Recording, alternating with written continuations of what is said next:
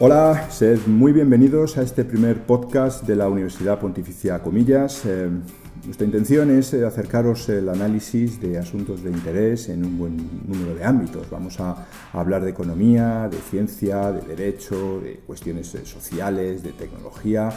En fin, va a ser una ventana abierta a los expertos y a, los investigadores de la universidad y pretendemos que sea de utilidad para, eh, por una parte, para los profesionales de los medios de, comunicación, sabéis que podéis contar con eh, voces autorizadas en diferentes campos y opiniones sobre temas de actualidad y a los que os invitamos eh, a que uséis, pero también queremos servir para que cualquiera de quienes nos escuchan pueda profundizar o introducirse por primera vez en un buen número de temáticas que permitirán comprender mejor la realidad que nos rodea. De este primer programa se puede decir que es un podcast de impacto. Nos acompaña Carlos Ballesteros, que es profesor eh, de la Facultad de Ciencias Económicas y Empresariales, de aquí, de la, Universidad Pontificia Comillas, eh, director de la Consultoría Social Empresarial de esta universidad y director de la nueva Cátedra de Impacto Social. Hola Carlos, ¿cómo estás? Hola Juanma, ¿qué tal? Eh, Muchas gracias, muchas gracias por, ah, estar aquí en este primer eh, podcast. Eh, yo empezaría centrando un poco el tiro. ¿Qué, es exactamente eso de economía de impacto? Bueno, pues cuando se habla de economía de impacto, que es un término que quizás lleva 10 años por ponerle un, tema o por ponerle un, espacio cronológico, se habla de toda la combinación que tenemos entre la obtención de rentabilidad financiero-económica y la obtención de rentabilidad o impacto social y medioambiental. Eh, hasta hace, en un continuo, hasta hace poco, siempre se hablaba de o el continuo que estás al principio de la línea, las ONGs totalmente vamos a poner, ONGs entidades sociales totalmente centradas en el impacto social medioambiental sin buscar rentabilidad económica, las empresas eh, privadas que van buscando la rentabilidad financiera, la maximización del valor para el accionista y poco a poco han ido confluyendo de tal forma que ahora tenemos esas combinaciones, por un lado quizás de entidades sociales, de ONGs, que buscan tener una actividad productiva, por ejemplo, las tiendas de comercio justo, y a través de la venta de productos y servicios generar algún retorno económico a la vez de un gran impacto social y medioambiental, y empresas que de alguna manera han visto o bien el profit first, que hay beneficio, hay rentabilidad en los temas medioambientales y sociales y por lo tanto han entrado ahí, o bien impact first, que a través del impacto son capaces de renunciar a un poco de rentabilidad financiera y social, eh, perdón, y económica, porque eh, de alguna manera el mercado está empezando a remunerar, a preocuparse.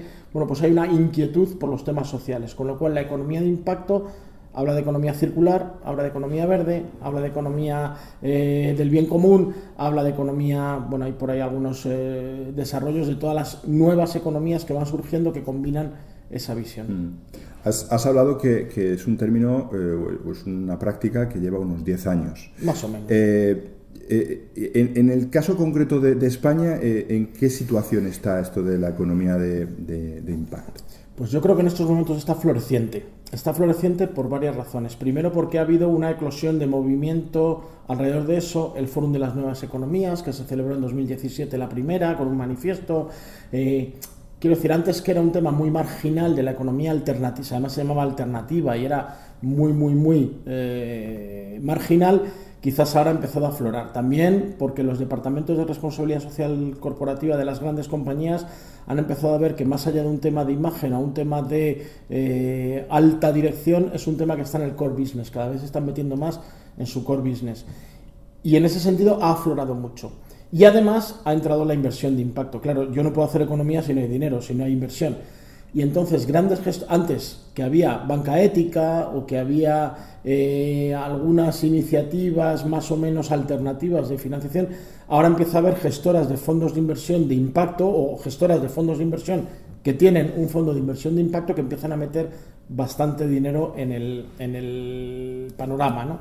Si a eso lo unimos a toda la pandemia y a todo el COVID-19, y que ha habido que comprometerse con la sociedad desde todos los ámbitos y también desde el ámbito empresarial y el ámbito de la inversión, pues hay muchas firmas muy reconocidas en el mundo financiero y económico que están sacando sus fondos de inversión de impacto, con lo cual hay dinero, se mueve y está floreciente. Esto tiene que ver también con los objetivos de, desarrollo eh, de los ODS? Bueno, sí, por supuesto. O sea, la Agenda 2030, yo siempre he dicho que la Agenda 2030 ha venido a marcarnos al mundo empresarial la hoja de ruta.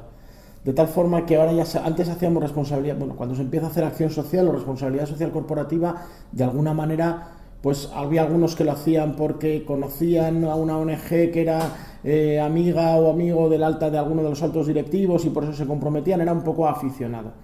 Eh, ha ido mejorando mucho, cada vez nos hemos metido más en el core business, cada vez nos hemos metido más a voy a hacer responsabilidades de lo que sé hacer desde mis productos y servicios y ha venido una agenda que me da y al lenguaje empresarial además lo de la medición y las métricas le encanta. 17 objetivos, 169 metas y un sinnúmero de indicadores que me permiten medir mi desarrollo en el cumplimiento de esta agenda y es una agenda que me marca muy bien los objetivos. Que yo soy una empresa del sector energético petrolífero, tengo dos o tres eh, objetivos en los cuales me han marcado cuál es la ruta. Entonces, por supuesto que estamos contribuyendo. Además, la Agenda 2030 es una agenda mundial y es una agenda para todos los agentes. Si soy universidad, si soy ONG, si soy empresa, si soy ayuntamiento, si soy ciudadano, me puedo encontrar con que esa es mi agenda de desarrollo. Entonces, sí, por supuesto que tiene mucho que ver. Eh, imagino que es por eso por lo que hay una necesidad de explorarlo y de ver su recorrido ¿no? con, una cátedra. Hmm. ¿Cuál, será el papel de la cátedra de impacto social? Pues la cátedra de impacto social de la Universidad Pontificia Comillas nace precisamente para tratar, por un lado, de aglutinar y de generar una reflexión con la calma y la neutralidad académica que tenemos en la universidad un poquito también de ordenar, aclarar, ver cómo está ese sector, que ya digo que está muy efervescente, muy pujante, pero que también es necesario a veces sentarse y parar. Por otro lado, pretendemos, no somos los únicos actores, pero pretendemos aportar granito de arena en la, eh, de alguna manera, en poner juntos alrededor de la mesa actores que necesitan hablar entre ellos. Y a lo mejor, una, vuelvo a lo de la neutralidad, una neutralidad académica les permite sentarse en una mesa. Y por otro lado hay una cosa que sabemos hacer muy bien en la universidad y sobre todo en la nuestra, es la formación. Entonces queremos ofrecer formación especializada, queremos diseñar cursos, queremos diseñar talleres, seminarios, eh, formación in company o incluso eh, llegar a ofrecer algo de formación de posgrado en estos temas que cada vez van a desarrollarse más en el mercado, van a demandar eh, cada vez más profesionales competentes y que bueno pues que de alguna manera eh, puedan desarrollarse en este su carrera profesional en este sector mm. entonces la cátedra viene un poco eso y además otra cosa importante también claro viene a ofrecer investigación viene a ofrecer tesis doctorales trabajos fin de máster proyectos de investigación eh, bueno pues innovación ¿eh? para eso crearemos posiblemente un laboratorio de, de innovación en el impacto social y pues por ahí seguiremos más o menos eh, un laboratorio de impacto eh, social, como dices, que, es más o menos como un think tank, si no me, si no, me equivoco, un libro blanco que, queréis hacer. Eh, son, son iniciativas que, que, creo que van a ser la primera vez que se hacen en España. No sé si, si esto es así o... Bueno, hay algunos modelos en otros, en otros, ya la rueda está inventada desde hace mucho tiempo. Hay modelos parecidos de los cuales nos inspiramos. Eh, nuestra universidad hermana o prima hermana, ESADE, tiene un laboratorio de innovación social y hay parte de ese modelo que nos ha gustado. ¿no? Al final lo que queremos hacer con este laboratorio de impacto es sentemos, como yo decía antes, alrededor de una mesa a todos los que tienen que decir algo sobre este tema, pongámosles a pensar y a sacar un documento de consenso que en este caso se puede llamar libro blanco en el sentido que ordena el sector, observa el sector, ordena el sector y de alguna manera propone y recomienda eh, actuaciones sobre el sector. Es verdad que esto va a venir informado y va a venir muy de la mano de las inquietudes que vayamos eh, detectando, primero por esos expertos que hay que sentar y que hay que identificar, por otro lado también por parte de los patrocinadores eh, de la cátedra que tienen sus intereses y los temas que les interesa tratar por poner uno de ejemplo, que estamos todavía valorando, eh, porque estamos, claro, estamos naciendo ahora y valorando, pero igual que hace años, y después de un trabajo de muchísimos años, se ha conseguido más o menos unificar los criterios en la contabilidad internacional y en los criterios de contabilidad internacional a través de los eh, programas de Basilea, de alguna manera el intentar unificar criterios en la medición del impacto social que nos sirva a todos los actores, que les sirva a una ONG pequeñita y una gran empresa y que todos midamos más o menos igual, pues es una labor que ahí de alguna manera se nos ha empezado a, vislumbrar una bombilla, ¿no? de, poder eh, trabajar por ahí. Esa es un poco la labor del think tank que, que queremos hacer y que todos los años sobre un tema previamente consensuado entre patrocinadores de universidad y agentes sociales, podemos trabajar durante un año en sacar al final un informe de conclusiones, eh, bueno, pues que lo dice el sector, ¿no? De alguna manera.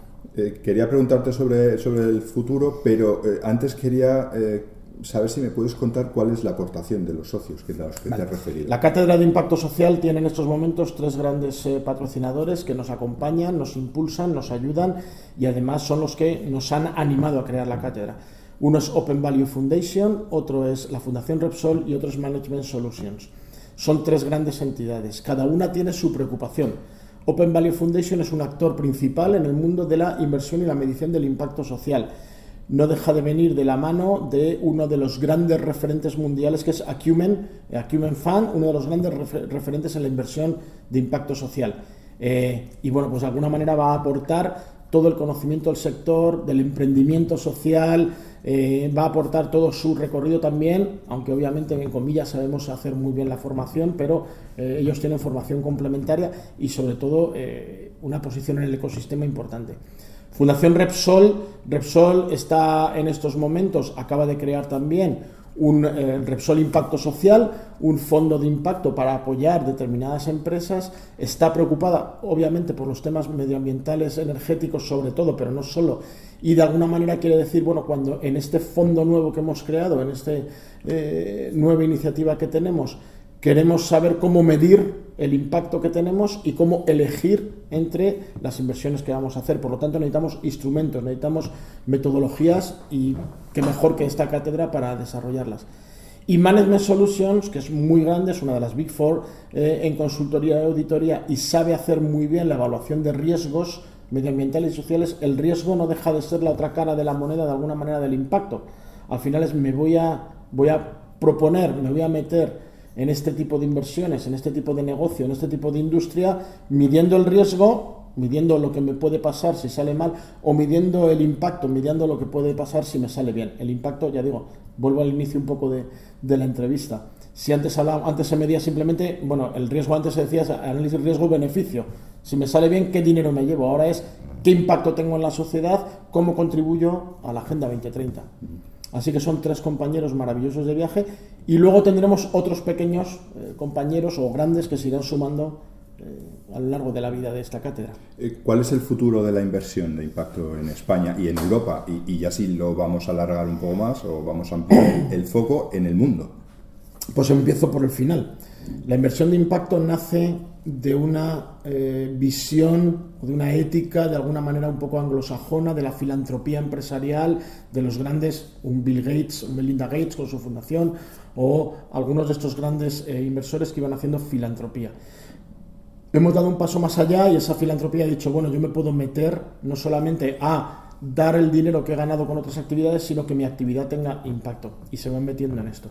Entonces, en el mundo está bastante desarrollado. En la Comunidad Europea, en la Comunidad Económica Europea, en la Unión Europea, eh, ha llegado un poco después, pero también tiene eh, bastante recorrido y sobre todo hay que recordar bueno, pues que a uno de los que se llama el padre de la inversión de impacto, Ronald Cohen, fue nombrado caballero del Imperio Británico, Sir, eh, precisamente por su desarrollo en toda la inversión de impacto, Sir Ronald Cohen.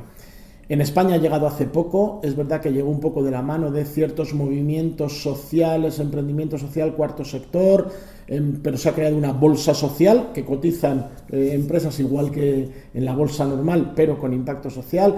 Hay unos fondos creados solamente para esto, pero en este último año, año y medio, y sobre todo con esto de la pandemia, grandes gestores de, fondos se han metido a crear esto porque obviamente me lo demandan los inversores, me lo demandan los ahorradores. Estamos hablando de unas cifras de crecimiento en España de un 30% anual. Es muy, muy, muy difícil dar cifras, no hay estudios en estos momentos y yo creo que la cátedra también vendrá un poco a, a poder aportar luz en cuánto dinero se está moviendo, no se sabe o no es fácil saberlo, los últimos informes que hay son de finales del 18, en un mundo tan efervescente, tan rápido y tan cambiante, eh, las cifras del 18 no tienen nada que ver con lo que hay ahora. Es verdad que suponemos algunas cifras que teníamos eh, así de referencia, que en España la inversión de impacto social era apenas un 0,65 de lo, de lo que había en Europa, pero ya digo que el panorama cambia. Pues muchas gracias. Eh, ya iremos dando cuenta de los resultados eh, del trabajo de la Cátedra de Impacto Social de Comillas y CADE. Gracias, Carlos. Gracias. Por estar con nosotros, director de la, de la cátedra. Y mientras tanto, pues podéis acceder a toda la información y a las novedades de la universidad en www.covillas.edu y en las redes sociales también de la universidad. Muchas gracias y hasta pronto.